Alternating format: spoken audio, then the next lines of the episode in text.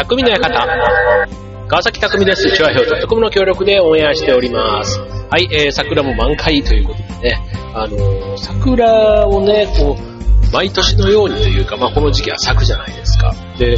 こう桜が咲いて、あ、満開ですね。で、一週間もしないうちに、あ、散り始めましたね。で、雨が降ればとか、あと風が吹けば、ね、あの散り始めましたね。なんかそこに、こう、反応するとこってあるじゃないですか。ね、これまあ日本人だから結構そういうあの、桜に対しての、こう、美、美徳と、なんて言うんだろうな、価値、価値がちょっとね、やっぱ他の木々よりは、なんか日本のね、桜、日本人にとっての桜って、ね、例えばこう、ドラゴン桜とか、ね、なんか、あと子供の名前でも、女の子だったら桜っていう名前が多いとかね、あと、まあ、あのーそれこそトラさんとかでもね、妹桜って言うじゃないですか。なんかね、桜というあの字と、あと木に対しての、なんか特別な思いがあって、逆になんか桜に対して冷たい人間っていうのが、なんかこう、あの人としてちょっとおかしいんじゃないんじゃないけど、まあ、結構そういう感覚ってないですか？なんか例えば桜を見てても、あの全然、まあ確かに綺麗なんですけど、それ以上に、わーとかなんかそういう感情が出ない人って、なんかちょっとあの感受性が薄いというか、なんかそんな風なイメージを持たれるのが嫌だから、なんかこう、桜に対しても、人、まあそんなにね、そこで変にこう、俺は桜なんだってそんなにこだわりがねえよ、みたいな、そこまでの自己主張をせずに、なんとなく周りに合わせて、あ、あのあ、そうだね、そうだね、なんて言いながらだし、あとはその、花見とか行ったりしても、まあ花見なんてここ最近全然行ってないんですけど、なんかね、その花を見て、こう、お酒を飲んでとか、なんかそういうことに、こう、妙にこう、ありがたみというか、ちょっとワンランク上みたいなところまでね、感じてしまうっていうのが、こう、日本人っぽいというところかな、なんて思うんですけども、はい、まあ、そんなね、えー桜の時期も、あっという間にこれ、駆け抜けて終わっていきますけども、はい、なんか今年もね、あの、花見がどうだこうだとかっていうのもそうですけど、やっぱり結構ニュースとか、ね、テレビでも桜の満開のニュースってやっぱり多くって、で、そういうところにね、人が集まるみたいですよね。はい。まあ、でもやっぱりね、あの、特別桜の名所みたいなところ行かなくても、ね、一本だけこうバーンって立っている、ね、大きな、そこそこの大きい桜の木って、大体どこの町でもね、あの、一本や二本、やっぱりそういう場所というか、神社の中とか、ね、お寺とか、ね、そういったところに結構桜の木って植わっていて、ね、意外と近所でもね、十分なんか桜の綺麗さで楽しめるなぁなんて、改めて思っています。はい。まあ、ただね、本当にあの、電車の中から、ね、見える桜並木みたいな、ね、なんか季節の風物詩じゃないですけど、自分の中では、なんかそれを見たら、あ、あこの季節か、とかね。やっぱりなんかそういうなんか季節のこう変わり目、節目みたいなところでは桜のイメージってすごく、あの、心に残るなっていうふうに思いますけどね。はい。まあそんなね、えー出会いと別れに、ね、あとは学校とかね、青春みたいなところと桜ってすごくマッチするななんて思いますけども、はい。ね、ちょっとね、これ全然プライベートの話なんですけど、あの、まあちょっと親しい友人がね、ちょっと年末に実は亡くなってたって話をね、ちょっとふとしたところからちょっと聞いたんですよ。ね、それで、なんかそういうのもね、まあ、出会いと別れというかね、やっぱりこう、普通にお互い元気でも、こう、そんなにね、頻度的に、例えば高校卒業してからもう二十何年会っていない友達山ほどいるわけですよ。ただどこかで元気に過ごしてるっていうところと、ね、なんか、まあ、その友達は割と、まあ年に一回ぐらいなんですけど、だいたい会っていた友達だったりすると余計にね、なんかその、亡くなってたっていうのを、なんかあんまりこう、例えば病気でしばらく入院してたとかそういうことも特に知らずにね、けあの、亡くなった事実だけ知らされた時の結構ね、あの、ショックというか、なんかそういう時に、なんか桜がたまたまね、あって、なんかすごくね、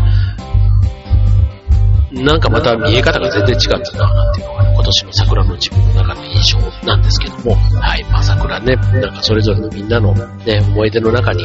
いい、いろんな桜がきっとあるんでしょうけども、はい、僕はなんか、ちょっと今年はそんなことをふと思い出しております。はい、まあ、それで、えー、っと、まあ今日はですね、まあ明日からというか、えー、4月ですよ。ね、えー、3月、今日は3月、ま、3月31日これ収録していますけども、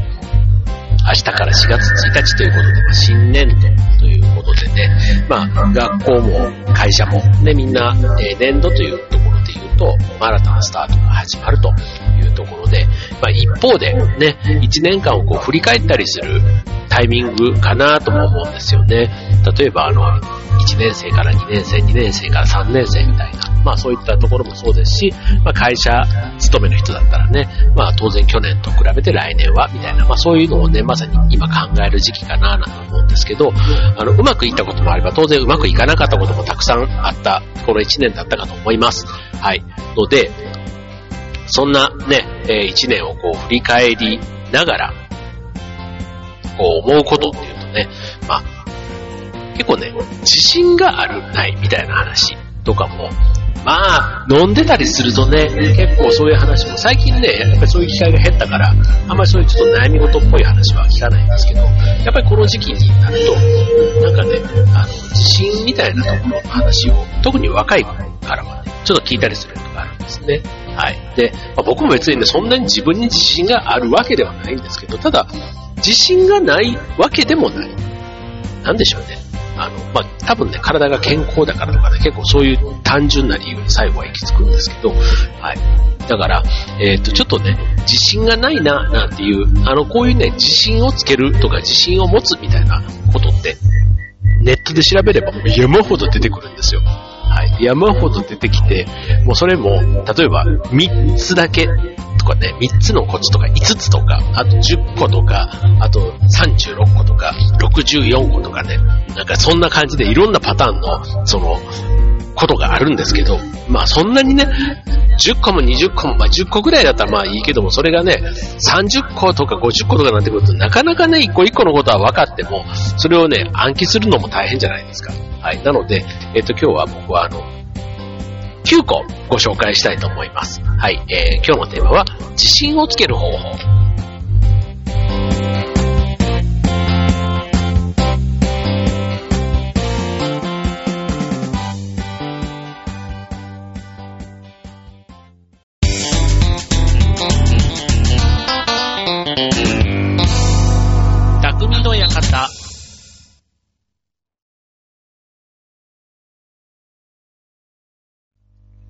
はい、えー、今日のテーマは自信をつける方法ということでね。まあ、自信がね、えー、あるかないかっていうと、どうでしょう？こう人間、ね、いろんな人こうデータ取った時に、僕は自信がありますって言い切れる人って意外と多分少ないだろうなって思うんですよ。どっかで不安。まあ、だから自僕もさっき自信がある方っては言いましたけど、100%何に対しても自信があるかって当然ね、あの心配なこととか、ね、不得意なこととか、やっぱりそういうことに対して苦手なこととか、そういうのに対してはやっぱりこう、あの自信がないっていうことは当然ありますよ。うん、ありますから、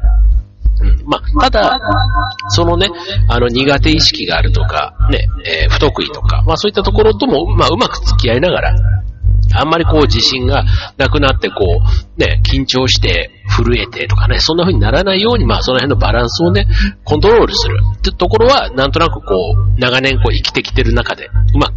できてきたかな、なんていう風には思っているというところなんですけども、あの、まあ、例えばね、ドラマとか小説とかでもそうですけど、まあ、主人公になる人、ね、あの、繊細さとか、やっぱりこうね、どっかで挫折とか、ね、自信がないみたいなところに、こう、人は自分を重ねてこう共感しがちなところってあるじゃないですか。だからやっぱりドラマの、とかね、まあ、アニメとかでもそうですよ。最初は、負けたとかね、なんかその、自信をなくす原因って、だいたい3つぐらいあって、えー、まあ、大きな失敗をした。ね、えー、それから、なんだ、大きな失敗をした時って何自信なくすじゃないですか。で、それからあとは、人からこう、えー、非難された。ね、えー、お前はダメだとかそういうふうに言われた。あとは自分が他人と比べて、わあ、自分は負けているっていうふうに自分で、えー、マイナスのイメージを持ってしまうこと、ネガティブになってしまう。他人と比較する。っていう、まあ、大体そういう3つがね、自信をなくす時のきっかけになるって言われてるんですね。まあ、なんとなくどれも心当たりがあるっちゃありますよね。うん、あの、他人と比べるなんていうのはね、あの勉強でもスポーツでも何でもそうですけど、ね、あの、順位がつくものって大体他人と比べて、ね、えー、勝った負けた、あとは、ね、うまくいかなかったら自信なくす。あとは、えー、致命的な失敗をした時とかね、もうそれ自信なくしますよね。で、あとはそれを第三者からズバズバ言われた。ね、お前何も分かってねえよ、みたいな。ね、なかなか自信がつかないっていうところがあると思うんですけども、まあそんな時にどうやって解決していくのか、まあ自信をつけるというところで、はい、えー、今日9つご紹介していきます。はい、えー、まず1つ目、自分を好きになる努力をしよう。まあこれはどうでしょうね。あの自分を好きか嫌いかって言ったら、あの、うん、やっぱりね、好きになるって結構大事。うん、まあ自分を信じてあげるっていうふうに言い換えた方がいいのかな。うん、そういうことかなと思います。はい、続いて二つ目。ポジティブ思考に切り替える習慣。うん、これね、ポジティブって言うとね、またね、聞こえがいいんですけど、僕も決してね、ポジティブではないんですよ。あの、うん、なんか、どっちかというとネガティブだと思います。はい。で、ネガティブで、えー、ただネガティブっていう言葉も、あの、ポジティブな言い方に変えることができるんですね。ネガティブ、えー、を、まあ、ポジティブというか、いい、いい、良い言い方。ね、良い、お前ネガティブだなって言われたらちょっと、うって思うと思うんですけども、君慎重派だねって言われたら、なんかすごくこう、よく考えてる人みたいな。あんまりこう、あの、短絡的に動かないみたいなね。なんかそういうイメージもあって、ちょっと、あの、プラスのイメージがつくじゃないですか。うん、だから、そういうあの、ネガティブなものも言い方変えればポジティブに変わる。だから、そういう切り替えの上手さとか、あとは、なんか楽観的みたいなところもちょっと僕は近いかなと思うんですけどね。まあそのポジティブみたいになるときに。あんまりこう、ね、失敗したときにくよくよしない。もうしょうがねえ、なっちゃったことはしょうがねえ、みたいなね。なんかそういうマインドで次に進める方が、まあ自信にはつながりやすい。いや、自信をつける上ではね、あの、逆にそのブレーキにならないっていうのかな、うん、ってことかなと思います。はい。で、続いて三つ目。小さな成功体験を積み重ねることから始めよう。ということで、はい。小さな成功体験。まあこれはね、よくあの、なんでもそうです。いきなり大きなことをやろうとしても難しいから、小さなことから、ね、飛び箱でも、いきなり10段は飛べないけど、5段、6段、7段、8段っていう風にね、積み重ねていけば、最後は10段まで飛べる大きい、ね、ところもクリアできるようになってくるっていうことですね。これもね、あの、よくコツコツと、みたいなね、結構そういうところの、あの、やっぱりこう、努力は裏切らないみたいな、なんかそういうところにちょっと繋がるところがあるのかななんて思いますね。はい、続いて4つ目。とことん勉強する。これはね、今度自分との戦いみたいな。別に勉強だけじゃなくて、筋トレとかでもいいと思います。なんかあの、ね、とにかくこう、自分の、こう、いや、いや、置かれてることに対してね、うん、自分の、要は努力、ね、さっきの努力は裏切らないと一緒で、勉強っていうのも知識の面で、ね、やればやるほど当然身につくものってあるわけじゃないですか。だからそれをやってるのとやってないのってだいぶ違うよっていうことかなと思います。はい。続いて5つ目。苦手なことにもトライしてみようと。これあの、食わず嫌いっていうことではなくて、苦手なことを、や、まあ当然苦手だから避けたいっていう気持ちもあると思うんですけども、ただそれを突破できた時に、やっぱり自信って芽生えるんですよ。あ、無理だと思ってるのに、努力したらやれたじゃんみたいな。そう。これね、僕今あの、英語のミュージカルをね、5月にチャレンジする予定があって、あの、去年の8月にオーディションにたまたまというか、あの、参加させてもらって受かって出させていただくんですけども、あの、舞台の経験はね、今、フーダニットでずっと20年ぐらいやらせてもらっていて、例えば発声とか、セリフを言うってことに関しては、まあそ、まあ自信がある人は変ですけど、まあ経験がある分だけ、なんか、そんなに抵抗がないんですけど、ミュージカルで、しかも英語でとかなってくると、ね、歌はあるし、英語のね、あの、発音。で、あと英語でこう、気持ち、感情のコミュニケーションを取るなんてこと今までやったことがないから、ね、そういうことと、あともう一つ、ダンス。ね、これ全部ね、僕苦手というか、未経験だからやっぱり自信がない、ないとこから始まってて、で、さらに、に得意か苦手かって言ったら、正直ね、歌とかね、あの、もう、カラオケとかももう30代入ってから、行くのすらも結構億劫になってます。カラオケ、二次会カラオケとかって言ったらもう帰るんだっつって、ね、そんな生活もしていたもんですから、あの、歌を歌うってことに、あんまりこう、じゃあなんでチャレンジしたんだみたいなところもあるんですけど、なんかこのコロナの中でね、なんか自分の中でもう一皮なんか向けるためには、ね、だからそういう意味ではね、ちょっと、ちょっと変態？変態？こう、えー、M 系、M 系か。なんかね、自分をこう鍛えて、その可能性を、みたいなところは、なんかちょっと好き、好きというか、まあ、気持ちのね、元気だから多分そういう方向にもいけるんだなと思うんですけど、なんかね、そこを一山越えた時の自分を見てみたいみたいな、なんか好奇心の方が今買ってて、はい。まあそういう意味では苦手なことにもね、今、チャレンジできる。あとはね、自分がチャレンジしてるだけじゃなくて、応援してくれる周りがいる環境っていうのもね、やっぱりこれはちょっと、あの、うんふんというか、そういう恵まれた状態にある時だからこそ苦手なことにもチャレンジできる、トライできるっていうところで、そこの壁を越えた時にはやっぱりまた一つ何か自信をつく、つけるきっかけにはなるのかななんていうふうには思っています。はい、そして6つ目。自分の意見や考えを持とう。はい、自分の意見や考えを持とう。これは、あれですね、あの、自分の、やっぱり主張したこと、ね。要は自分で言ったことを自分で責任を持ってやる。ね、やりきる。ね、それって結構自信につくと思います。人から言われたことをやっただけではなくて、自分で、えー、提案して、それを認めてもらって、ちゃんと結果まで出した。うん、これってね、まあこれもあの、別に社会人じゃなくても、学生でも、あとは別にどんな世界でもね、こういうことってあると思いますけども、だから自分の意見をね、ちゃんと言える場があって、それをちゃんと、あの、主張できる、なんていうところ、で、それをちゃんと周りが認めてくれる、認めてくれてこそ、あの、自信につながるのかな、なんていうふうに思います。はい、続いて7つ目。ず結構駆け足で言ってますけども。はい、7つ目。一つのことを極めてみる。うん。これは、あれですね、あの、僕は正直ね、あんまり一つのことなんか、あの、得意なものってあんまりなくて、ど、本当に全般、こう、広く浅くみたいなところのタイプなんですよね。そう。だから、なんか広く浅く、まあ、そこそこやってはいるんですけど、なんかに突き詰める、例えば野球一筋とか、ね、演劇一筋とか、なんかそういうところ、まあ、自分の強み、ね、一つのことを極めるだから、うん、これだけは誰にも負けねえみたいなところの話ですよね。まあ、それって結構自信の、と、にまさに、あの、ここだけは誰にも負けない。まあ、これってあの、小学生とかでもね、あの、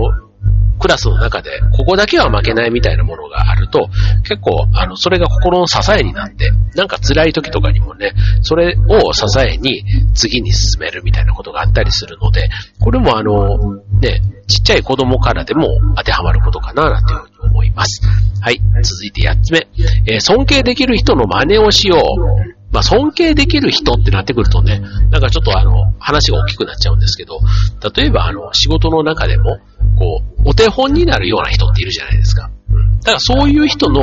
あの、いい成果物なんかを真似してみるっていうのはね、すごく大事かなと思うんですよね。そう。あの、歌、あの歌でも演技とかでも僕同じだなと思うんですけど、真似をするっていうのはね、一つ自分が真似をしたくなる魅力がそこにあるわけじゃないですか。で、自分の、こう、感性、自分がそこにビビビッと来た、そこは信じていいと思うんですよね。そう。だから、それを、あの、が目に留まったのなら、まあ、それをね、真似して、えー、行動に移してみる。例えば発言だったらその発言を自分の口でも言ってみるっていうのもいいかもしれないですよね。うん。そうすると、意外とあの、言霊、言葉に、言葉に魂が乗ってきて、なんかそれがね、自分の力になっていく、なんてこともありますので、はい。まあ、できる人の真似をしてみるっていうのは結構大事かなと思います。はい。そして最後、9つ目。夢や目標を持とう。ね。これは、あの、また最後ね、自分を好きになるみたいなところとも繋がっていくかなと思うんですけど、まあ夢とか目標とかね、結構そんな人に言わなくてもいいと思うんですけども、ただ、うん、それがあるのとないのとじゃあ、こう、人生とか時間の過ごし方もだいぶ変わってくるかなって。ね、高校生、ね、甲子園に出るってなった時の、その甲子園に向けての、こう、やる気。なんかやっぱ目標がないと、なんか、今なんでこれをやってんだみたいなところに対してのモチベーションが上がらないっていうのってあると思うんですよね。うん、だから、あの、目標を描けない人って結構なんか自信もないみたいなところと割とこう連動してくるところはあるみたいですね。はい。だから、結構これもね、今9つ、なんかバラバラバラっと紹介しましたけど、これとこれが繋がってこうなるみたいなところが意外とね、これもうちょっとあの、紙の上に書きながらこうやって結びつけたり、あと自分のね、言葉にもう一段置き換えてやってみると、結構それぞれがね、こう、相乗的な、総合的に繋がっている部分ってあるのかな、なんていうふうに思いますね。はい。まあ、ただね、あの、自信をつけて、よく自信家なんていう言葉ってあるじゃないですか。ね、自分をすごく過剰に評価して、ね。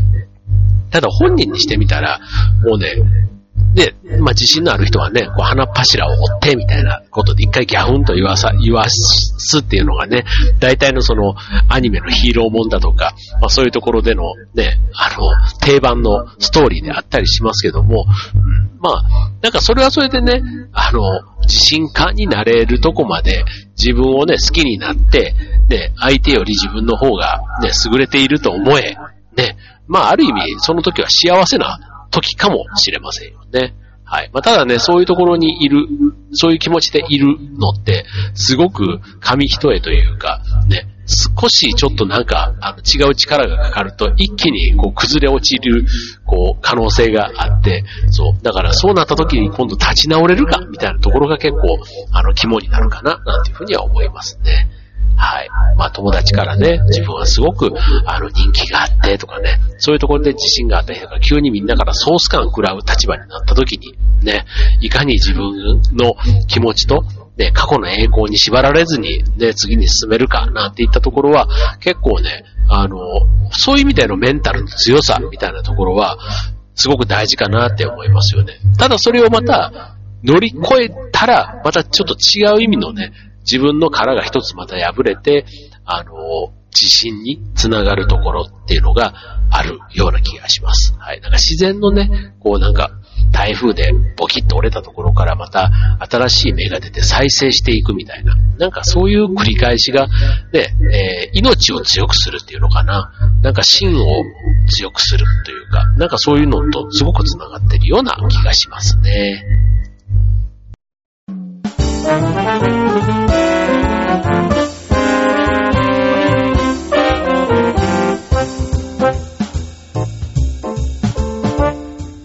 い、えー、今日のテーマは自信をつける方法ということでお送りいたしました。ね、春、ね、ちょっとあの、いろいろ落ち込んでとかね、なんかうまくいかなかったなとか、まあそういうことってあの、年末とか年度末とか、ちょっと考えることって多いかなと思うんですけども、はい、まあただ、うん、結構そういうことを真剣に考えてると、その真剣に考えてることを周りがちゃんと理解してくれてれば、結構ね、あの、うまくそこってなんかなってるなと思うんですけど、励ましてくれたりだとか、ね、あの、声をかけてくれたり、いや大丈夫だよ、ちゃんとできてるよ、とかね、そういったことを声をかけてくれて、自信を取り戻すなんていうのってあるじゃないですか。ね、例えば、あの、アナと雪の女王とかね、あありのままでってね、最初はこう自分に自信がなかったけども、もう結局私、ね、ありのままでいいのよ、ね、グレイトストショーマンの This is me、ね、これが私よってね、こうコンプレックスとかがある人が、ね、最後それを受け入れて、ね、次に一歩踏み出した時に自信に変わるっていうね、なんかそのプロセスがやっぱり感動にもつながるところだなって思うので、はい、なんかね、そういう場面に少しでも、こう、自分が、こう、触れ合うというか立ち会える。なんかそういう感じで生きていきたいな。何の話でしょうございます。ね、でもそんな風には本当に思います。あの、初心忘るべからずっていうね、言葉があるじゃないですか。で、まあ、ちょっと地震の話とはちょっと違うんですけど、ね、あれあの、初心忘るべからずって、イメージとしては、こう、例えばね、えー、なんか10年ぐらい、えー経験してると、もう10年も経つとベテランになって、1年目の時の気持ちを忘れてしまうから、その1年目の気持ちを思い出しましょう、みたいな。なんかね、その今まで歩んできた10年の、なんかそこをイメージしながら1年目を振り返るような感じで理解されてる方も多いと思うんですけど、実はこの初心忘るべからずって、そうではなくって、あの、どの場面でも初心になれるようなことにチャレンジをしましょうっていう言葉なんですね。そう。で、あの、えっと、そう。だから、同じことの出発点を思い返すんではなくて、A っていうことをずっとやってきてて、じゃあまた初心っていうのは何かって言ったら、新たな B っていう初心のことをチャレンジしましょう。で、次また初心っていうと C っていう新たなことをチャレンジしましょう。っていうことを初心忘るべからずっていう言葉が言う本当の意味にっていうのを聞いて、うん、ああ、なんかそういうのもまた一つ、それで一個一個新しいことをチャレンジしながら初心を、えー、思い返す。なんかそうするとね、自分のこう、ね、細胞が若返るっていうのかな。なんかそういう感覚があるような気がしますね。はい。はいね、こう気持ちを若くするとね、それが内面から見た目にもっていうふうにね、言われたりしますけども、はい。まあそういうところも結果的には自信につながっていくところなのかななんて思います。はい。だから自信のね、こう柱、幹になっている部分がね、自分にとっては何なのかみたいなところも結構大事かなって思いますね。ただそのね、えー、自信のこの軸になっているところも、ね、いつこう、なんかこうポキッと折れたりとかね、なんか、あの気づいたらちょっと腐ってたりすることもないわけではないと思うので、なんかそういう意味でのね、メンテナンスというか手入れってすごく大事だななんて、あの、思います。はい、ということでね、えー、春、ね、もういよいよ4月、なんか新しい、ね、こうワクワクする部分もあるし、ドキドキする部分もあったりします。はい、もう気づけばね、あっという間にゴールデンウィーク過ぎると今度夏モードにかかってきますので、なんかね、この春の心地よさ、ね、もう少しこうね、あの、意識して満喫したいなと思うんですけど、僕は今年はね、結構ね、もう春、夏、秋、結構忙しい感じがして、はい、なんかのんびりというのはちょっと遠遠い2021年になってしまいそうだなぁと思っています。はい。ということでね、皆さんも、はい、元気に春をお過ごしください。ということで、えー、たくね方ここまで。バイバーイ。